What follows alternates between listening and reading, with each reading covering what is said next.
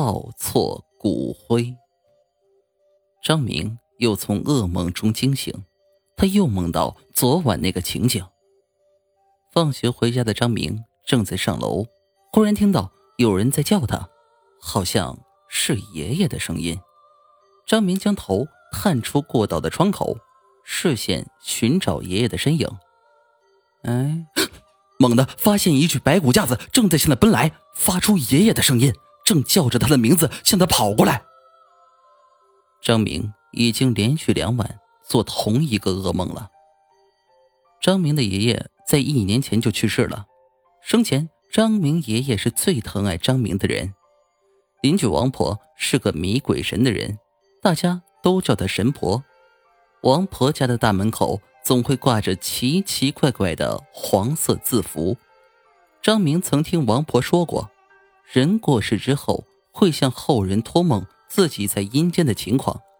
若是在阴间过得好，后人就会做个美满的梦；若是过得不好，会变成恶灵，后人便会做可怕的梦，甚至会伤害后人。张明实在是想不通。曾经在他眼里慈爱和蔼的爷爷死后会变成恶灵，做出伤害他的事儿。于是张明来到王婆家寻找答案。他把这个梦告诉了王婆。王婆听了，托腮思考片刻后，告诉张明，他爷爷生前是好人，变成恶鬼的可能性不大。又问张明，平日每逢爷爷忌日或者清明过节，是否有去？给爷爷扫墓上香，若是没有，可能是没有香火，变成孤魂野鬼，在跟后人诉苦呢。但是张明却回想，虽然忌日没有给爷爷上香，但是清明都有上香扫墓啊。爷爷生前最爱他，他这辈子都不可能把爷爷忘了。这王婆就奇怪了，左也不是，右也不是，那张明爷爷。是什么情况呢？王婆左思右想，张明爷爷在阴间的事儿，只能是他爷爷本人最清楚。于是，王婆决定招爷爷的魂魄，让张明亲自问问。张明听王婆这么一说，自己倒不怕，毕竟招来的是最亲最爱的爷爷的魂魄。若是招来其他东西，张明可能当场便会昏过去。他便和王婆约好，明晚午夜时分进行招魂。第二天午夜，张明如约来到了王婆家中。王婆已将红烛点燃，围成个圈圈中间放着一块镜子。午夜时分，王婆让张明滴一滴血在镜子上，然后口中念念有词。不一会儿，从窗口飘进来的微风变成了狂风，烛火在狂风下非但没有熄灭，反而变成了绿色。之后，镜子开始反射出模模糊糊的白光。张明的心咚咚咚咚的跳个不停，直到王婆雨停，白光变成了人影。张明认出那是爷爷的身影，眼眶立刻湿润了。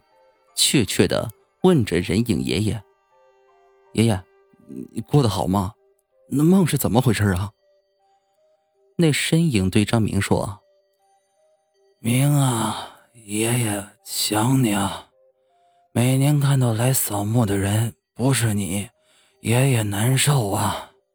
只有托梦给你，想要在梦中抱抱你。”我，张明正想回话。一阵风吹过，烛火变回了红色，爷爷的身影不见了。张明蹲在地上抽泣，王婆轻轻拍了张明的肩膀，说：“招魂时间有限，你该想想，你爷爷说的没见过你是怎么回事儿。”张明也回过神来了，每年他都会亲自去扫墓上香，怎么会爷爷见的人不是他呢？百思不得其解的张明决定明天去爷爷的坟上看个究竟。自己不会马虎到上错坟了吧？那可就马虎大了。第二天一早，张明就来到了爷爷坟前，左看看，右看看，再检查墓碑，是这个地方没错呀。张明坐在坟前，绞尽脑汁的想，到底哪里出问题了？突然拍拍头，想到，难道在里面长眠的人不是爷爷？张明随即就给王婆打了电话，告诉了王婆他的想法。王婆则看了下黄历，今日一动土，便给张明找了工人，准备开棺验尸。张明的爷爷是火化的，挖出来也就一盒骨灰。张明抱着骨灰盒，拍了拍上面的泥土，仔细看这盒。张明整个人都惊了。骨灰盒是张明亲自去挑选的，骨灰盒材质方面是檀木所制的，而张明手中这个骨灰盒却是圆面玉制的。张明竟然抱错了骨灰盒！张明拍了拍自己的头，又气又恼。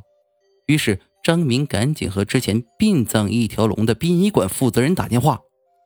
负责人翻了翻记录，原来张明爷爷火化出殡时。还有一家人也选在了同一时间，两家人竟马虎到报错骨灰盒。双方联系协商过后，终于让两位逝者躺进了正确的墓中。